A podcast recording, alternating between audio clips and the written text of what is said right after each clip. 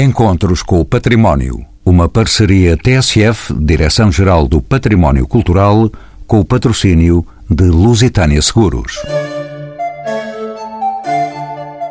Está lançada por todo o longo corpo do convento, do Magno Refeitório à ala filipina, à sua grande enfermaria e botica nova, derradeira intervenção de grande vulto neste convento de Cristo nos séculos XVII e XVIII. Do seu esplendor, destaca-se o magnífico teto, espaço e vista da Sala dos Cavaleiros, neste monumento de glorioso passado, que foi também residência real. Vêm-se aqui ex-votos, potes e vasos de faiança azul e brega, vidros e almofarizes, seringas, rezas e amuletos, a ciência e a religião. Esta exposição aberta em julho passado até ao próximo verão, é uma parceria inédita com o Museu da Farmácia, o Palácio Nacional de Mafra, o Museu Nacional do Azulejo e o Instituto Politécnico de Tomar. Esta é uma fascinante descoberta da história da Real Botica de Tomar e do seu magnífico acervo, contribuindo para o conhecimento da história da farmácia conventual em Portugal, bem como do universo místico da cura conventual na comunidade de frades e das populações vizinhas. São convidados deste programa João Neto, diretor do Museu da Farmácia e presidente da Associação Portuguesa de Museologia, Mário Fortes, arquiteto paisagista, técnico superior da Direção-Geral do Património Cultural, Alexandre Paes, doutorado em artes decorativas, com experiência profissional no Museu Nacional do Azulejo, no Palácio Nacional da Pena e no Instituto José de Figueiredo. E ainda Andreia Galvão, doutorada em arquitetura e diretora do Convento de Cristo, a quem pergunto que exposição é esta, a da Botica do Real Convento de Tomar. Esta exposição surge no âmbito de uma linha estratégica que eu delineei para este monumento e que tem a ver precisamente com um acervo uh, relativamente interessante que tem nas suas reservas, uh, vasto, uh, escultura, também estes frascos de botica, obviamente que sim, cerâmica, algumas coisas arqueológicas. Esse acervo vem numa coleção que é recolhida nos anos 20 por uma, uma associação chamada União dos Amigos da Ordem de Cristo esteve, portanto, sempre em reserva. E então comecei precisamente por expor a cerâmica conventual no refeitório, portanto, em contexto, e a ideia é agarrar neste espólio, estudá-lo, restaurá-lo, expô-lo em contexto. Por um lado, valorizamos este espólio que está não está à vista das pessoas, não é? Portanto, e por outro lado, criamos uma certa dinâmica. A ideia também é ir criando algumas dinâmicas e atratividade ao longo do próprio percurso do monumento. Portanto, sempre numa perspectiva que a mim me parece ser a mais atrativa, que é dar às pessoas uma leitura do cotidiano. Portanto, perceber-se, isto é uma casa, não é? É um convento, mas é uma casa, também é uma fortaleza. Mas uma casa grande. É uma casa muito grande. E é, as pessoas, é interessante que as pessoas uh, tenham a percepção de mais do que é só vivenciar este espaço, também podê-lo entender na sua nas suas funcionalidades, na sua forma, e daí ter surgido também a ideia de fazer esta exposição. São duas exposições de longa duração e precisamente sob este vasto acervo de 88 frascos eh, de botica, que já foram no tomo de 1890, foram 400 e tal objetos, portanto 432 objetos que estão registrados na, na Torre do Tombo. Esta exposição contou com várias parcerias. Quem são esses parceiros e que importância tiveram para a sua concretização, Andréa Galvão? As parcerias são fundamentais, hoje em dia não se pode viver de outra forma. Ninguém sabe tudo, ninguém é o dono da verdade e a verdade é que, eh, neste caso especificamente, isto resultou de uma forma, eh, como diriam os italianos, sendo da bello e bene trovato. Bom, evidentemente que enriqueceu brutalmente esta exposição o facto de termos ido buscar especialistas que também são da mesma direção-geral, alguns de outros museus particulares, como é o caso do, do Museu de Farmácia, uh, do Museu do Azulejo, da própria Direção-Geral do Património, com o Mário Fortes, a questão da paisagem, uma antropóloga uh, que também participou, a Daniela Araújo, em Mafra, o convento de Mafra, com a sua botica e a sua enfermaria. Portanto, digamos que isto dá uma visão multidisciplinar e, ao mesmo tempo, estamos a fazer, digamos, um, um upgrade da sabedoria e dos conhecimentos próprios que cada um de nós tem dentro da sua área e da sua especialidade. E, portanto, eu penso que, nesse aspecto, este projeto foi um projeto, para além de muito agradável, porque foi sempre um convívio super agradável e, e damos-nos todos muito bem. E, e, é bom trabalhar brincando, eh, teve essa faceta uma questão também que me parece que é muito importante também neste tipo de, de mostras e de estudos, que é a parceria com o Politécnico de Tomar e com o Laboratório Hércules e a formação que nós conseguimos fazer a duas funcionárias nossas do Conservação e Restauro, que não tinham formação em metais e foram elas praticamente com, digamos, a superintendência do, do, do Hércules, que fizeram a parte toda dos restauros dos metais, porque esta exposição, de facto, mostra a sumptuosidade da, da botica e da, da enfermaria deste convento em parte por esta grande quantidade de frascos de cerâmica que estamos aqui todos a ver, não é? Aqui nesta sala, o público não está, mas nós estamos, mas também há toda uma série de objetos que desapareceram, não é? Como, como há bocadinho referi, e outros também, de metais, etc., que foram, os que faltavam foram complementados pelas coleções, quer do Museu de Farmácia, que foi uma importantíssima uh, âncora, digamos, nesse aspecto, portanto, do complemento de objetos que esta botica teria tido, nomeadamente também de livros, das farmacopeias, etc., como nesta questão, de facto, do upgrade das pessoas que trabalham connosco. E quem trabalhou também nesta exposição foi o arquiteto paisagista Mário Fortes, da Direção-Geral do Património Cultural. Bem-vindo aos Encontros com o Património, sabendo que a maior parte dos conventos dispunha de hortos e de jardins onde se cultivavam ervas e plantas medicinais.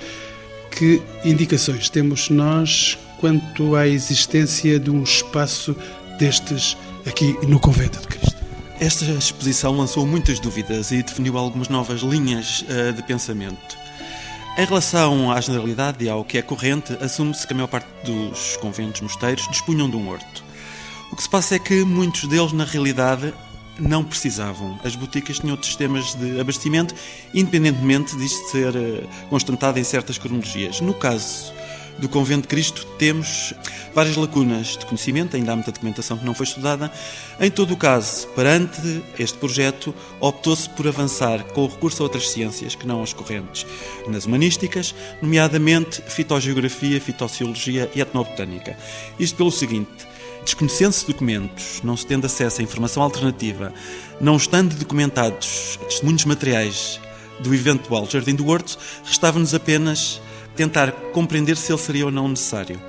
O que é surpreendente é que, através das listas uh, das plantas essenciais numa botica, não nos primórdios, provavelmente existiria algum horto nos primeiros séculos do convento, mas em épocas menos remotas, provavelmente a partir do século XVI, começámos a conferir todos os dados a nível botânico e chegámos à conclusão que a maior parte das espécies, cerca de 60%, de acordo com as listagens, de acordo com a matéria médica de Jacob Castro e até com algumas farmacopeias, existiriam na paisagem. Portanto, seria mais fácil colhê-las do que cultivá-las até. E mais, poderiam existir algumas áreas extra-convento, porque as condições no convento eram péssimas, isto era um penhasco rochoso, onde elas poderiam ser cultivadas, muitas delas exóticas, provenientes das novas rotas marítimas, outras, até mesmo das nossas montanhas, do nosso litoral, poderiam ser aclimatadas e cultivadas. A grande questão é que, ao longo da vida do convento, a botica foi sendo abastecida de outras formas e muitas vezes o horto se revelou como completamente desnecessário, se é que ele existiu. Nós temos que pensar que outros conventos abasteciam, era possível colhê-las no campo, era possível produzir algumas e muitas delas eram importadas. Nós temos conhecimento do agárico que vinha dos países do norte da Europa, que é um fungo seco, temos conhecimento também de outras situações curiosas, da plantação de ópio em Portugal no século XVIII, para abastecer algumas boticas, que não se sabe se diretamente a tomar.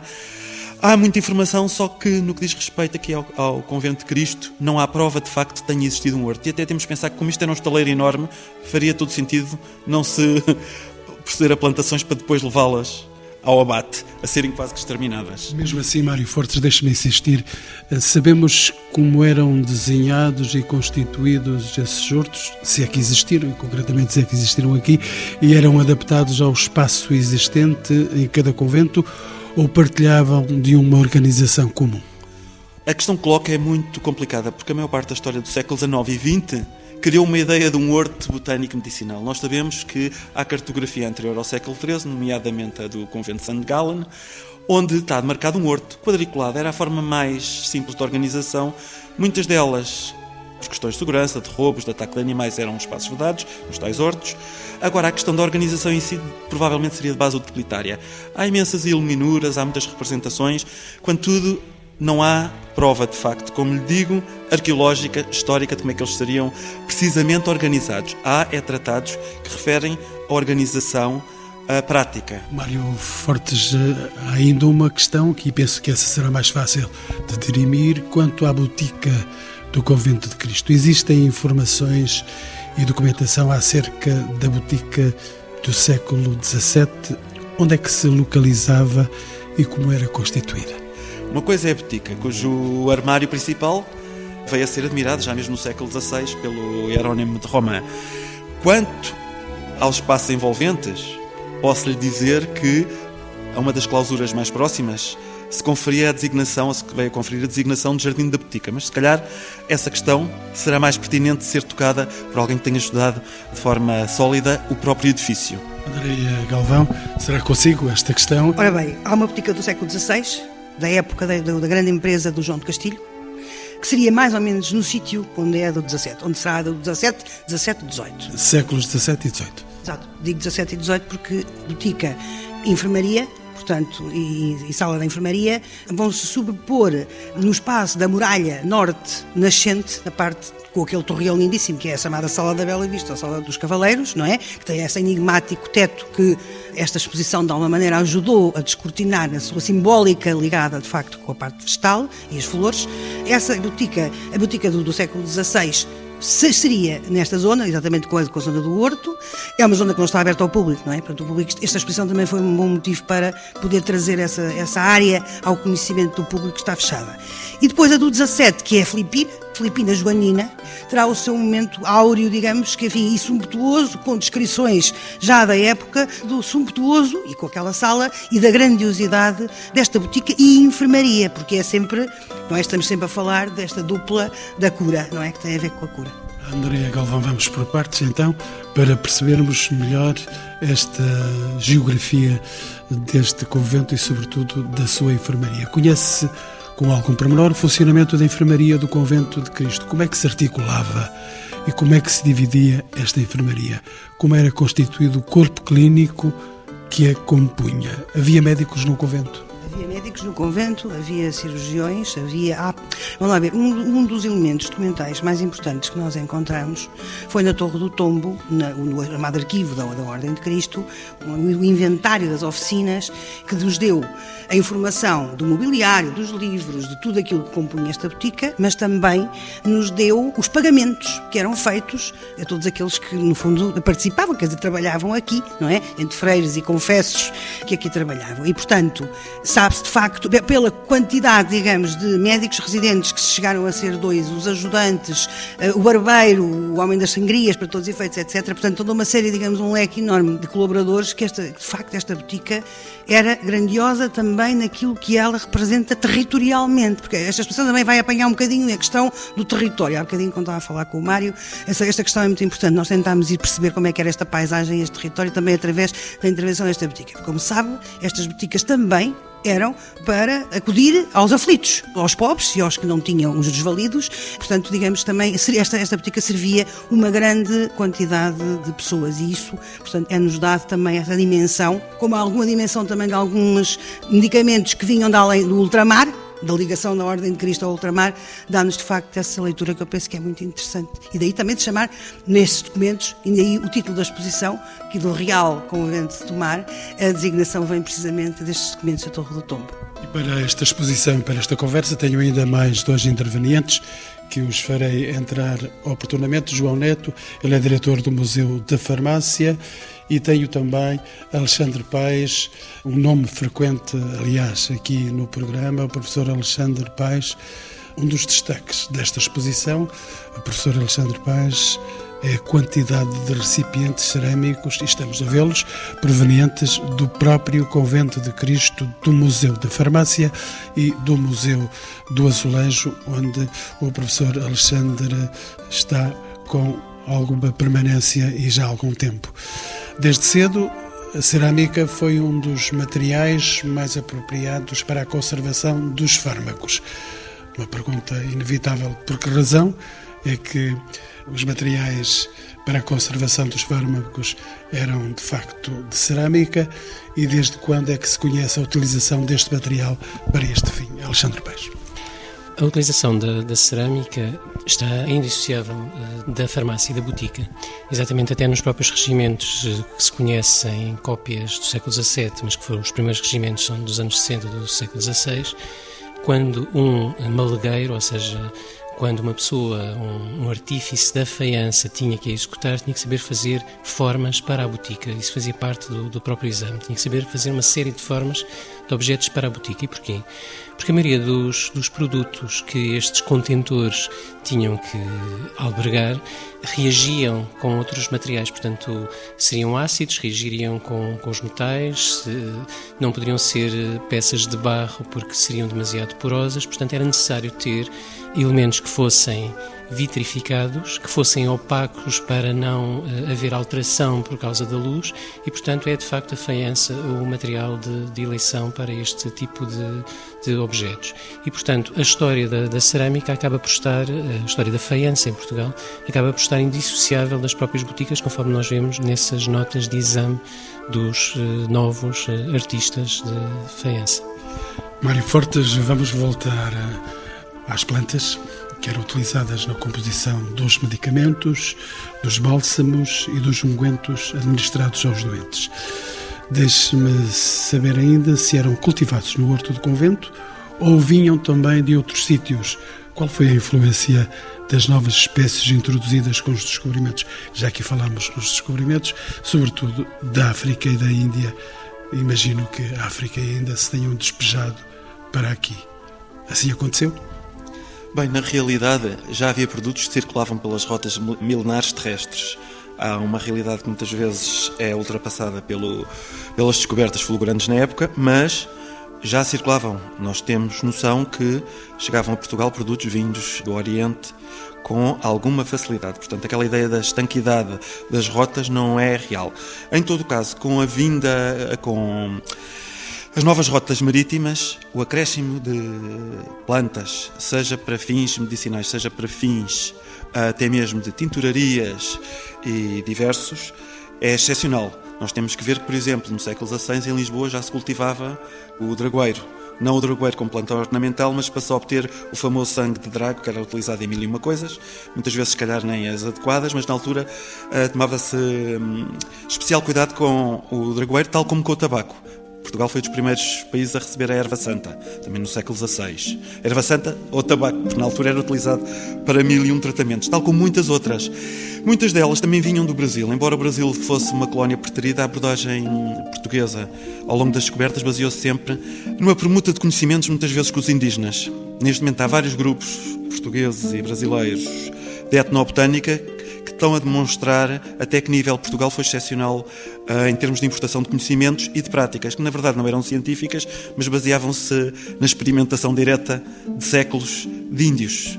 É? E tudo isso a nível, imaginemos, da quinina, etc., tudo isso foi trazido para a Europa e muitos dos produtos vinham já processados. Não conseguiam uh, resistir às viagens, salvo raras exceções, por proximidade ou porque eram plantas resistentes em termos de raízes, mas temos que ver que havia muitas limitações ainda assim ao transporte.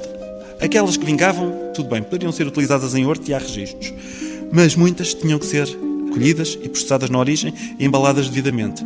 E há algumas descrições quanto a contentores que as recebiam e que as trariam para Lisboa. João Neto é o diretor do Museu da Farmácia, de novo também no programa. Durante a Idade Média, como sabemos, a preparação dos remédios e a administração de tratamentos estava em grande parte João Neto, concentrada nas casas conventuais, mas não em exclusivo.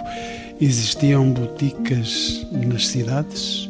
Quem eram e de que provinham os boticários nesse período, na Idade Média, portanto? Eram pessoas que já tinham que ter um conhecimento muito próprio do mundo natural, eram registros que iam passando muitas vezes não só entre família, mas também um pouco académicos. Não podemos esquecer que a botica é uma atividade científica e económica ligada à saúde que tem uh, regulamentos uh, muito próprios e muito fortes não podemos esquecer que no século XIII já há regulamentos que diz o que é que cada botica deve ter, do ponto de vista dos materiais, como também das substâncias medicamentosas. Nós estamos a falar aqui nas boticas conventuais, mas também dos privados, e não podemos esquecer, por exemplo, que em Portugal teriam existido entre 500 a 600 conventos e mosteiros com botica. Só Lisboa tinha 100 conventos. Exatamente. Portanto, estamos a falar não só naquela questão que já abordámos aqui, questão territorial, mas também uma questão de poder, porque o convento e o, o mosteiro faz parte de uma estratégia de poder por parte da Igreja. E este poder também se ganha através da cura. Portanto, curar o corpo era tão importante para a religião, para garantir poder, como também era para a sociedade, uma vez que todos nós queríamos ter pessoas sãs para desenvolver a economia, mas também para defender e atacar e, sobretudo, também para pagar impostos. Portanto, há todo aqui um movimento que é muito importante as pessoas conhecerem, que é exatamente que é o movimento da farmácia ou das boticas que tem estas duas componentes, que é uma componente religiosa, mas também privada, que está altamente regulamentada pelo Estado. Outro aspecto que é muito importante e que o Mário também já referiu, que é o movimento da comunicação, é sim, é que estes mosteiros e estes conventos não eram estanques já na sua região e no seu país, todos eles tinham ligações e, todos, e estas ligações não eram só de produtos, mas eram sobretudo conhecimento. Havia a troca de conhecimento e essa troca de conhecimento era essencial para não só para o desenvolvimento daquela botica, mas sobretudo também do ponto de vista económico daquela botica. Estamos a falar novamente de uma atividade que era importante para a Igreja, de pensar que não havia rivalidade entre os vários conventos e mosteiros, é negar uma realidade. Existia essa rivalidade porque há necessidade de determinada ordem também esteja acima e seja mais acarinhada pela população e muitas vezes é através da botica, dos seus próprios e das suas próprias especialidades daquele convento ou daquele mosteiro que se vai fazer essa rivalidade. E neste convento de Cristo temos uma referência internacional, os templários colocados aqui nesta central do convento de Cristo tinham ligações, pelo menos à França ou outros países próximos de Portugal. Mas o mais importante é a parte religiosa. Estamos a falar claramente que tinham, estamos a falar de uma ordem militar, aliás, muito das ordens militares, sobretudo a Ordem de São João de Jerusalém, os Templários ou mesmo os Teutónicos, que muitas vezes nós esquecemos, mas é, são eles que vão fazer toda a consolidação da Europa a leste, e esses movimentos, novamente militares, são também movimentos ligados à ciência. Não é por nada que durante os 200 anos em que nós estamos nas Cruzadas, aquele período é um movimento de criação e desenvolvimento da ciência, porque pela primeira vez temos ali uma confluência de pessoas que estão interessadas na ciência e que passam a ter uma outra capacidade, que é ler, entender sem precisar de tradutores. Esses 200 anos foram muito importantes para atingir esse nível de conhecimento. E é esse conhecimento que depois nós vamos trazer à medida que vamos recuando, que é aplicado no desenvolvimento de muitas destas boticas. Mas, novamente, vai ser aqui da maior importância este espírito da cura da alma, como da cura do corpo, para a consolidação não só territorial, mas também da assistência de saúde aos portugueses. Mário Fortes, eh, não largo por causa do cultivo de plantas medicinais. Este conhecimento e a prática do cultivo vem da antiguidade, sendo numerosas as referências nos clássicos. Esse saber foi veiculado durante o período mais conturbado da Alta Idade Média. Como é que chegaram até nós as obras de Plínio, o Velho, de Catão e até de Paládio? Só para citar alguns. É do conhecimento geral. Muitas delas foram uh, replicadas e traduzidas, na maior parte dos casos em conventos, outras através do mundo árabe. Portanto, todo o mundo islâmico recolhia, compilava e processava informação, tal como é do conhecimento até na Península Ibérica.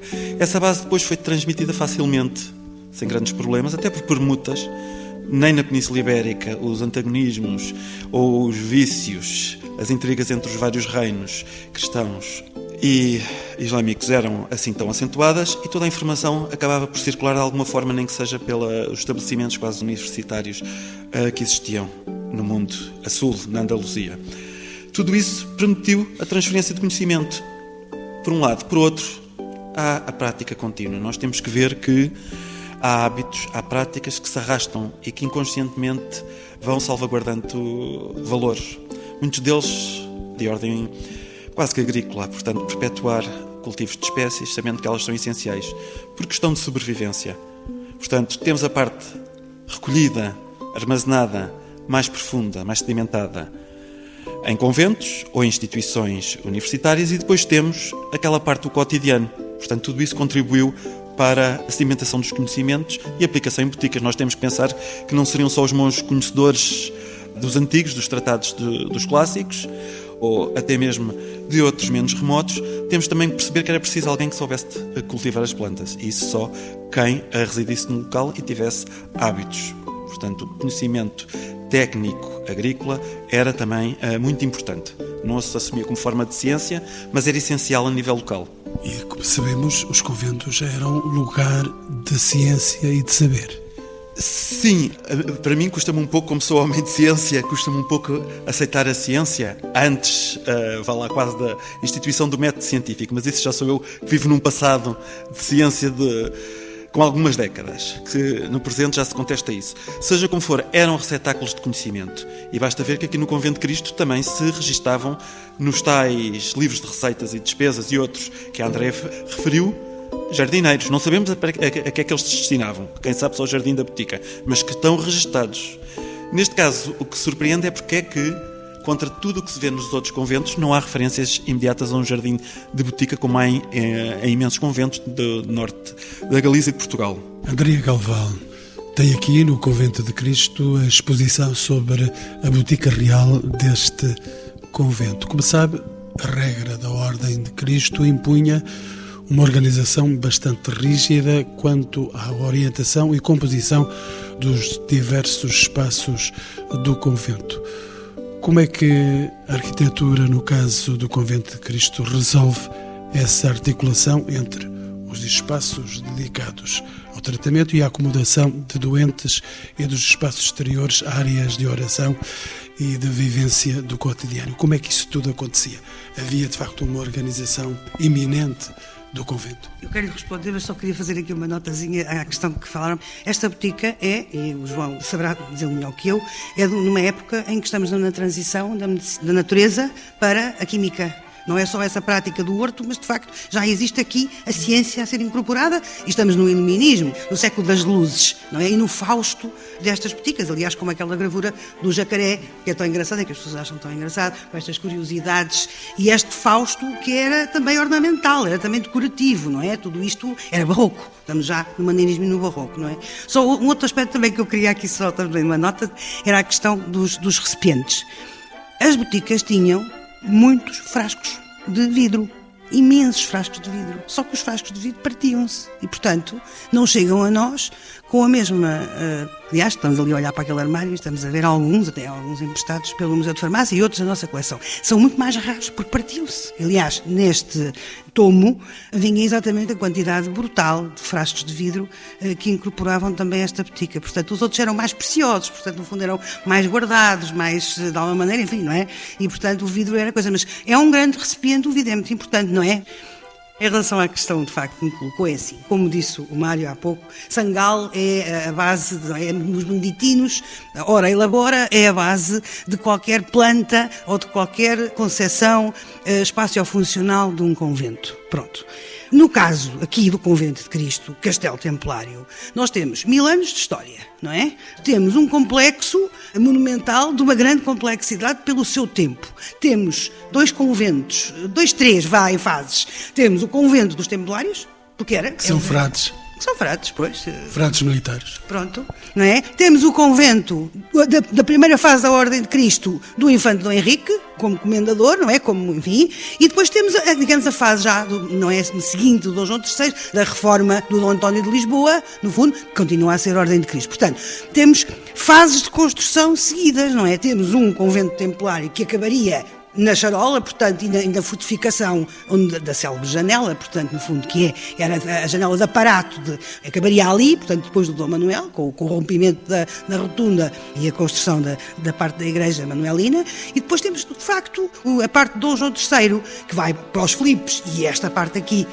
digamos, do século XVII para o século XVIII, que é o remate, no fundo, de tudo isto. E, portanto, temos, de facto, uma construção no tempo de grande durabilidade, mas, de facto, que a empresa, a grande empresa, sem dúvida nenhuma, ou talvez as duas grandes empresas, é a Fortaleza Convento e o, o Dom João III, portanto, o Castilho, que é de facto aqui o, o havia no tempo e na sua reorganização, com o noviciado, com, com, uma série de outros espaços ligados com, com, com o, claustro da Micha, chamado claustro da Micha, que é o claustro do povo, dos impostos, portanto, toda uma organização da, da entrada de, dos, dos víveres cá para dentro, portanto, digamos assim, aliás, os claustros são os espaços aos quais se vão uh, juntar, não é, todas as funções deste, e os próprios nomes o dizem, o claustro dos corvos, o claustro da sabedoria, onde está o escritório, onde estava a livraria, onde estavam os monges eruditos, não é? Portanto, é toda uma grande complexidade, mas sempre com uma organização espaço-funcional, tudo isto, e uma organização, como disse muito bem o Manel, eh, uma organização hierárquica, muito hierarquizada e muitíssimo bem estruturada. Aliás, tinha que ser, não é? Eles senão não se entendiam. João Neto. Havia uma uma ideia de que as substâncias só teriam um efeito terapêutico se viessem do seu local de origem. Portanto, e isso fez com que houvesse um comércio muito intenso e divulgação de toda esta matéria médica que, à medida que a expansão se vai se produzindo, mas também exatamente por tudo aquilo que veio pelas rotas terrestres. E por outro lado, há aqui uma outra situação que é a questão do segredo. Muitas vezes este segredo levava à existência desses sortos porque há determinadas substâncias que têm que ser manipuladas por aquele convento, por aquele mosteiro. E muitas destas substâncias nós estamos a falar, e isso é algo que vem desde os antigos gregos, sobretudo, e passando pela, por, por todas estas culturas e civilizações por aí fora, vai-se apercebendo que o vidro vai ser realmente o material mais importante para a conservação da matéria médica. Por isso é que não é, passamos com alguma rapidez para a cerâmica vidrada, como o Alexandre disse, porque vai conservar melhor. É isso que tentamos até mostrar no Museu da Farmácia, toda esta esta linha histórica do material vidro e da matéria vidrada que acompanha a farmácia ao longo dos tempos, que depois chega a este ponto que é o barro vidrado é muito mais fácil. É muito mais fácil encontrar perto do convento e do mosteiro uma olaria para fazer isso do que propriamente, muitas vezes, uma oficina para fazer o vidro. Aí também é a questão prática da cerâmica vidrada na farmácia. É muito importante as pessoas pensarem exatamente do, da importância, e isso aí não estou tanto de acordo com o Mário, da importância que era o horto. O horto era, era ali um elemento essencial, muitas vezes da própria substância do, do mosteiro e do convento. Fazia parte ali dessa ligação com a comunidade, mas claramente não eram todas as plantas que eram ali. Muitas vezes tentava-se que fosse ali um conjunto que estava muito envolvido com os segredos daquela botica, das suas especialidades. Vamos deixar em paz por algum tempo os hurtos para perguntar ao Alexandre Paz outras coisas de caráter especial. Durante a Idade Média, a ligação de algumas ordens religiosas, como os Templários, que estiveram aqui neste sítio, as práticas mais reservadas ou secretas, faz parte do fascínio que estas comunidades suscitam no nosso imaginário. Os físicos e boticários eram também feiticeiros e alquimistas?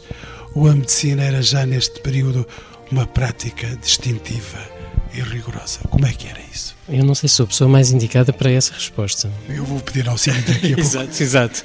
Acho que sim. A figura do farmacêutico desta figura que trabalha na botica, do boticário, tem sempre um caráter mágico, obviamente. Há sempre uma reminiscência. Aquele que tem o poder da cura, obviamente, que tem um, um pendor de mistério e de, de magia. Mas uh, tudo isso, há uma transição que vai ocorrendo exatamente neste período do, do, século XVII e do século XVIII, obviamente, com o Iluminismo. Mas acho que é melhor ser o João Neto, nesse, neste caso, a, a explicitar melhor. João Neto, estas questões caem-lhe bem assim. Caem. Claramente, eu sou uma pessoa em que não vejo eh, que, apesar de ser um crente na ciência, que seja só a partir do século XVII, século XVIII. Há aqui, não podemos esquecer aqui só, só de um promenorzinho que se chama Avicena, em que este homem, este grande homem da ciência que faz aquele, aquele livro do Canon da Avicena, no século XI, os seus conhecimentos científicos na área da saúde permanecem a ser ensinados até ao século XVII, século XVIII nas universidades europeias. João Neto, deixa-me só atacar um outro flanco e que me parece ser o mesmo, ciência, fé e misticismo, e também amuletos, relíquias e orações tinham de facto tanta importância quanto os tratamentos e fármacos administrados aos doentes. Quando é que se começa a separar a religião da ciência na medicina? Resposta direta, século XIX porque os avanços da área da química e o nosso conhecimento sobre a área da química são tão fortes, são absolutamente avassaladores, no qual, no século, sobretudo a partir da segunda metade do século XIX, nós começamos cada vez mais a acreditar que a ciência é eficaz e que não precisa de conforto. Áreas de conforto. Isto não quer dizer que ainda hoje as pessoas não se dirijam a Fátima, mas Claramente, desde sempre, o homem se sentiu muito frágil perante o mundo que rodeia e vai procurar as suas respostas, que era a ciência, mas também a outros elementos que lhe possam proteger. Por isso é que, desde muito cedo, nós sempre nos sentimos mais protegidos com situações como ter amuletos, sejam eles de deuses uh, vikings até ao São Jorge ou até ao São Miguel faz parte da nossa fragilidade humana de sentir que podemos ficar mais protegidos através, seja de uma oração, seja de um amuleto, seja de uma representação de um santo perto da nossa casa, ou então, como os egípcios eram uma, uma sociedade tão boa que nos permitia ter quer demónios, quer deuses na nossa casa, dependendo depois da sua proteção, daquilo que nós poderíamos uh, atribuí-los. E isso uh, julgo que faz parte muito da, do que é ser humano. Mas claramente, claramente, é a partir da segunda metade do século XIX que a ciência, tal como um, bom carro Fórmula 1 do Hamilton, arranca para a vitória e deixa todos os outros atrás. André Galvão, estamos quase no fim do programa. Deixe-me só pôr-lhe uma questão rápida. Um dos núcleos da exposição apresenta alguns testemunhos de mulheres que conhecem as plantas da sua região e as suas propriedades. Esses conhecimentos estão-se a perder? Pergunto-lhe. Não creio que se estejam a perder, eu penso que eles continuam. É nosso dever e nossa obrigação divulgá-los e mostrar ao público. O aparecimento deste núcleo das mulheres é aquilo que nos liga esta exposição ao hoje e àquilo que persiste, assim como a paisagem e o território, assim também tratamos estes vestígios, estas senhoras que foram recolhidos pela antropóloga, pela Daniela Araújo, que tratou este material e, muito bem, e eu penso que é das, dos momentos mais interessantes que as pessoas acham muita piada uh, na exposição, elas explicarem exatamente como é que lhes chega, como é que identificam na natureza as plantas e as mesinhas, uh, enfim, contando a sua própria história de vida, que são histórias de vida, como é óbvio, não é? Estamos já no final do programa, uma questão final para os meus quatro convidados. Num mundo globalizado, e a questão é esta: as novas gerações sentem curiosidade pelos saberes tradicionais? Perguntou Alexandre Paes, que está aqui desde o princípio deste programa. Ele é doutorado em artes decorativas. Como é que é isso? Estamos num mundo globalizado e os saberes, como é que se transmitem? Eu acho que os saberes vão se transmitir e vão permanecer exatamente como reação ao mundo globalizado. Acho que cada vez mais há interesse pelas medicinas alternativas e pelo conhecimento de tudo o que são os produtos da terra, exatamente como reação a uma espécie de mecanização e a um, a um desconhecimento do que é a medicina. Ou seja, se por um lado as pessoas querem que a medicina lhes garanta melhor vida e mais tempo de vida, Por outro lado, uh, os comprimidos, as, as, injeções, são de tal forma uh, anónimos que penso que há um retorno, uh, sempre que possível, à, à medicina tradicional, à, à, homeopatia, a todas as medicinas tradicionais em que a pessoa reage, interage de novo com a terra, que no fundo é aquilo que é a nossa, a nossa raiz. Arquiteto paisagista Mário Fortes, como é que vamos nesta questão? Há saberes que se transmitem, que se pegam? Há interesses imediatos de ordem prática que levam sempre a, a assegurar a continuidade de todos estes conhecimentos que passaram para a esfera popular. Depois há aqueles eh, dos jovens. Neste momento há sempre interesse sobre outras potencialidades das plantas que a juventude sente sempre bastante atraída. Não está a falar do, do ecstasy? não, não, não, não. Há outras alternativas na, na nossa flora. Se calhar menos, se calhar menos intrusivas ou com efeitos secundários. Mas é melhor não puxar-me por mais. não, não. Uh, há interesses. A juventude tem sempre interesse no que é diferente e neste momento Uh, se calhar a botânica é uma boa alternativa para os jovens que querem fugir do ecstasy. João Neto está todos os dias a lidar com fármacos. Tem a farmácia em sua casa. Claramente, mas é preciso muito que as, muita atenção que as pessoas, uh, por vezes, confundem que a medicina ou a farmácia tradicional não tenham efeitos adversos e muito maus.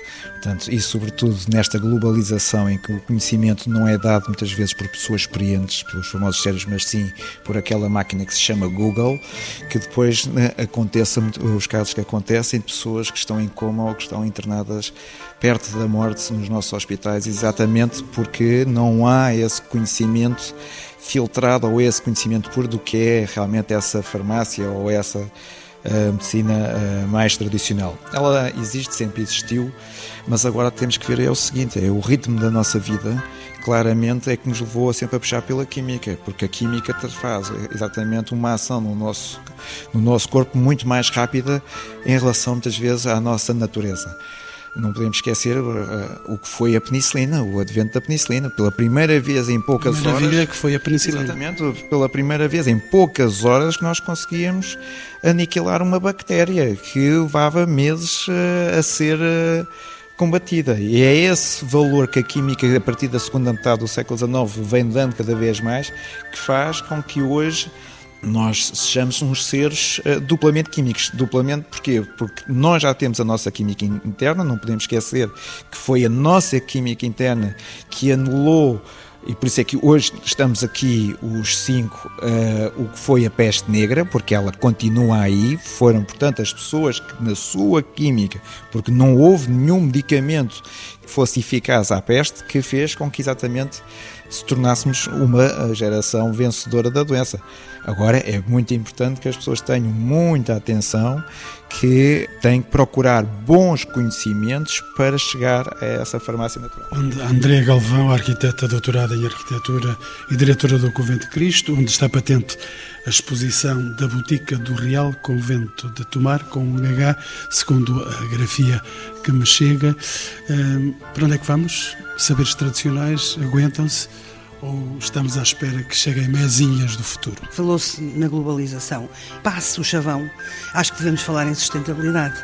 E eu penso que este saber que é transmitido e que nos chega hoje é uma lição de sustentabilidade. Portanto, tem a ver com a questão dos recursos, com a forma como eles se tratam, a forma como eles têm sido tratados ao longo dos anos. E nós também podemos, podemos e devemos aprender com o passado e com o devir do tempo. E, portanto, eu penso que esta eh, aqui também está legível uma mensagem com o tempo e, portanto, com esta coleção e, e com a história de que, de facto, temos ainda muito que aprender com os nossos antepassados. E já agora, por que visitar esta exposição? Que é lindíssima.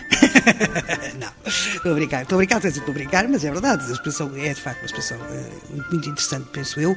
Partimos de 87 frascos de, de botica. E um... Partiram-nos? Partimos de uma coleção e chegámos ao hoje e ao território e àquilo que é uma paisagem também cultural e, e conseguimos ainda, neste, em todo este percurso, dar um bocadinho a entender às pessoas como é que funciona este grande complexo monumental, riquíssimo, na sua história, na sua arquitetura e na sua funcionalidade. E eu penso que esta é um, este é um achievement, eh, penso que esta exposição trouxe para este uh, monumento. Portanto, eu acho que só isso, isso justifica que nos visitem.